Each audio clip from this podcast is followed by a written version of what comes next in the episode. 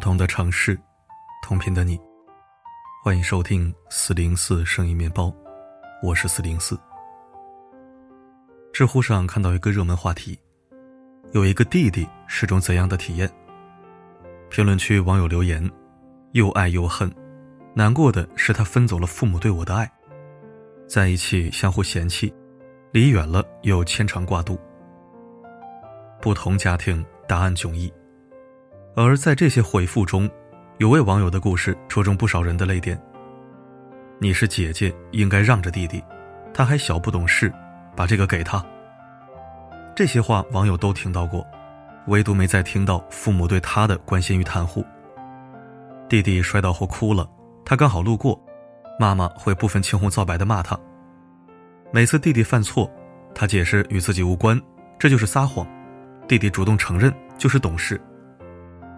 他因为精神脆弱睡不着，晚上却被父母催促教弟弟写作业。点开手机不是父母的关心，而是一句“你弟弟的事弄好了没有”，一句“妈妈只爱弟弟不爱我的”控诉，碾碎了他对父母所有的期待，让人心疼，却让人深思。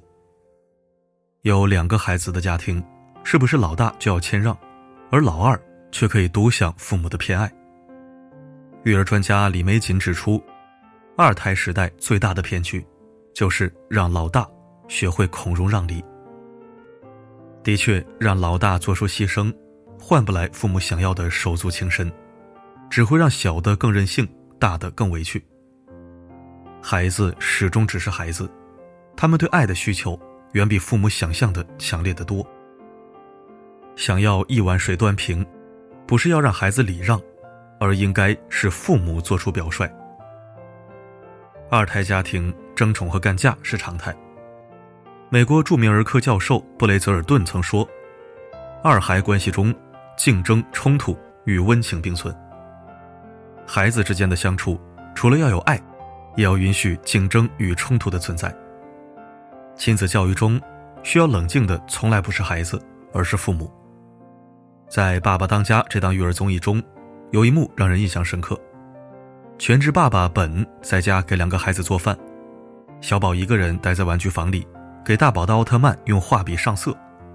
画完后，小宝还开心地跑到哥哥面前炫耀成果，带他去看自己的杰作。殊不知，大宝看到最喜欢的玩具变了样，眼里只剩愤怒。当本及时赶到后，立马阻止了大宝拿起画笔在弟弟玩具上画画以示反抗的行为。大宝委屈地问：“我就不能反抗吗？”本毫不犹豫地回答说：“不可以。”理由是弟弟还小。看到这里，有不少人对本的偏袒感到无法理解：为什么弟弟犯错了，却要哥哥保持沉默？在节目的采访中，本对这起风波给出了解释：报复不是解决问题的唯一方法，要让孩子学会做情绪的主人。世界本就不公平，也没有那么多非黑即白的事情。给孩子最好的教育，不是用打骂去以暴制暴，而是让他们明白，在手足冲突中保持理性，才能情绪稳定的处理问题。美国儿童专家也指出，孩子打架代表他们开始有了发现问题和解决问题的意识。手足之争是二胎家庭的常态，父母的偏袒应该是对事不对人。孩子的天性需要引导，而不是批判。冷静处事的父母，才能养出是非分明的孩子。让老大委屈的是父母的非分之想。孩子，你慢慢来。这本书中曾描述了一个二胎家庭的场景：有朋友来家中做客，抱起带着奶香的小宝，一边哼着童谣，一边来回踱步，画面温馨。而老大只能在不远处的台阶观望。没人知道他在想什么。直到离开后，客人都没有注意到客厅里还有另外一个孩子。让老大委屈的不是老二的到来，而是自己不被人看见。心理学家威廉·杰姆士曾说：“人性最深层的需要，就是渴望得到别人的欣赏和赞美。”但在二胎家庭中，父母的抓小放大，只会让老大对爱极度匮乏。新生命的到来，影响的不是手足关系，而是亲子关系。让老大委屈的，也不是老二的独爱，而是父母的非分之想。前天，笔者和老公带着两个孩子外出吃饭，难得的家庭聚餐，却让笔者意识到了对大宝的冷落与伤害。期间，笔者和老公谈起大女儿的转变，妞妞越来越难管了，不仅成绩直线下滑，对小宝也爱答不理，常因为一点小事就对小宝撒气。见他拿起水壶倒水，觉得他应该对笔者的抱怨并不在意，但接下来的事情让笔者失控了。因为水壶有些沉，女儿没拿稳，热水直接洒到了桌子上。这本是一件小事，笔者却立马火冒三丈，冲着女儿呵斥：“学习学不好，倒个水也倒不好，你真是笨死了！你还能干什么？”老公见状，赶紧打圆场，把女儿拉到一旁坐下，看她有没有烫伤。事后，笔者表示很后悔，老公也及时点醒笔者：小宝出生后。你对妞妞的关心就少了，你看不见她的努力，眼里只看到了她的任性。老大会委屈，是因为不被爱，不被看见。父母的非分之想，会在无形中让两个孩子接收到的爱失衡。该反思的从来不是孩子，而是父母。没有哪个孩子希望自己的爱被分走，却总有父母以爱之名逼孩子懂事。父母对待孩子的态度，决定了家庭的温度。一碗水端平，是让孩子有专属感。不久前，在网上看到邓超夫妇的教育方式，让人颇有感触。有了二胎后，邓超没有忽视儿子，而是给了他一种专属感。他让儿子给妹妹取名字，同时以妹妹的名义送给儿子一束花，让他照顾妹妹。因此，儿子会觉得。我的家庭角色是对父母和妹妹独一无二的守护。这种专属感会让老大更有爱，也会让老二更省心。父母想要一碗水端平，并非是做到绝对平等，而是在孩子争宠的时候，满足他们的差异化需求。如何让孩子有专属感？三个方法分享给大家。第一，当孩子之间的沟通桥梁，而不是判断者。英国评论家戴维·弗洛斯特说：“当你只有一个孩子时，你是一个家长；当你有两个孩子时，你就是一个裁判。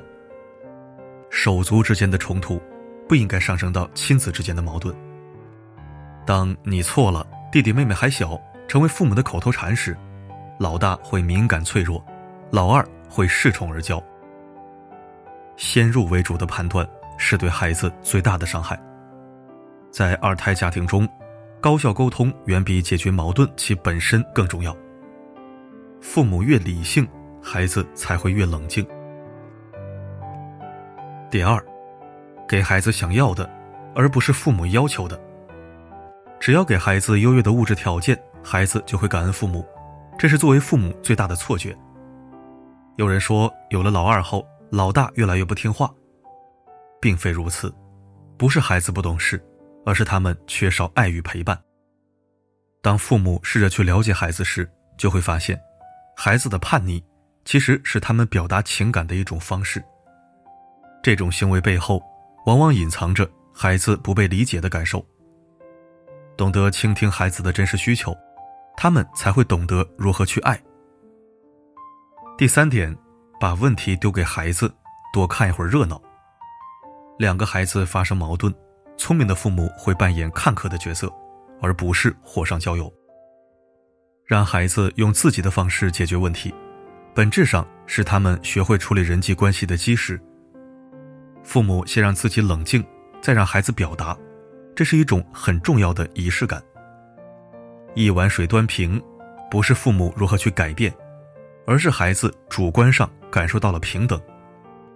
当孩子得到父母的尊重时，他们也会在发生矛盾时，用自己的方式尊重对方。《时代周刊》高级编辑本弗里克鲁杰曾说：“百分之九十五的父母都偏心，剩下的百分之五，只是不愿意承认而已。”二胎家庭中的矛盾，并非来自孩子，更多是由父母造成的问题。你觉得老大敏感脆弱，是对老二心生不满，实际上。他只是想让父母多看见自己。你以为老二无理取闹是对老大宣示主权，事实上是父母的偏袒让他肆无忌惮。孩子的世界很纯粹，他们考虑的是自己想不想，而不是做这件事情对不对。不要用成年人的想法去要求孩子做出改变，那样只会让家庭关系出现裂痕。父母做到抓大放小，才是对孩子最好的教育。愿每一对父母都能养出懂事的孩子，每一对手足都能彼此陪伴，拥有幸福。共勉。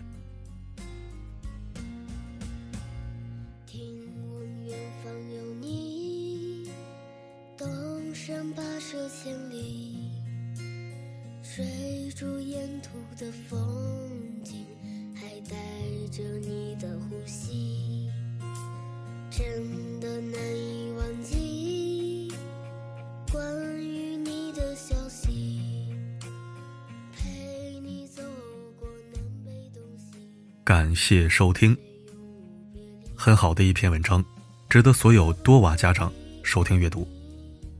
虽然我是独生子。但童年时光成长于家族大院你当哥哥的要让着弟弟或者妹妹，这样的话也是经常听大人说，真的感到委屈。我只知道大的要让着小的，却不知道为什么，就好像大的活该被亏待一样。小时候想不到那么多，就只觉得委屈不服气。可是我这种还好，毕竟回到家我就是唯一。现在很多二胎三胎家庭。如果这一点拿捏不好的话，父母真的会在家教问题上走错了路。希望更多家长看到此文，感恩转发分享。好了，本期内容就到这里，我是四零四，不管发生什么，我一直都在。